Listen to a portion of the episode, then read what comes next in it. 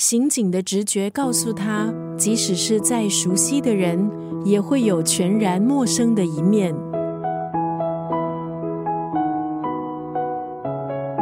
今天在九六三作家语录分享的文字，出自日本推理小说大师东野圭吾的著作《透明的螺旋》。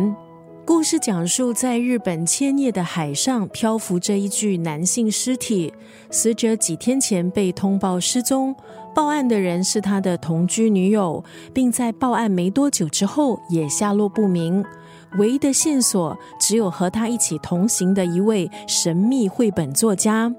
就在警方查案陷入瓶颈的时候，他们在绘本作家的作品中发现一个再也熟悉不过的名字——物理学家汤川学。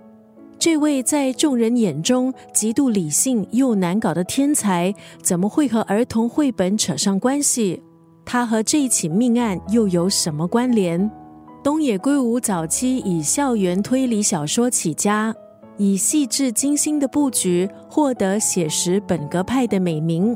之后，东野圭吾的创作逐渐突破了推理框架，作品兼具文学性和娱乐性，一直带给读者新鲜的阅读感受。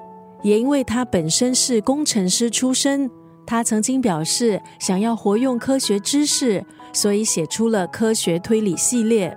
今天在九六三作家语录就要分享东野圭吾的长篇著作《透明的螺旋》当中的这一段文字：在遗憾中搁浅过的人，比谁都明白，要得到那一点点幸福，只能奋不顾身。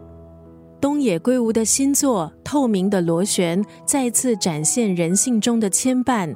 还有我们在人生中要做出选择所面对的彷徨和矛盾，做了决定只能往前，可是过去似乎不愿意放过我们。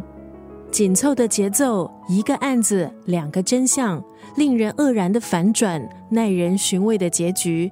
相信这部著作不会让喜欢东野圭吾作品的朋友失望。在遗憾中搁浅过的人，比谁都明白。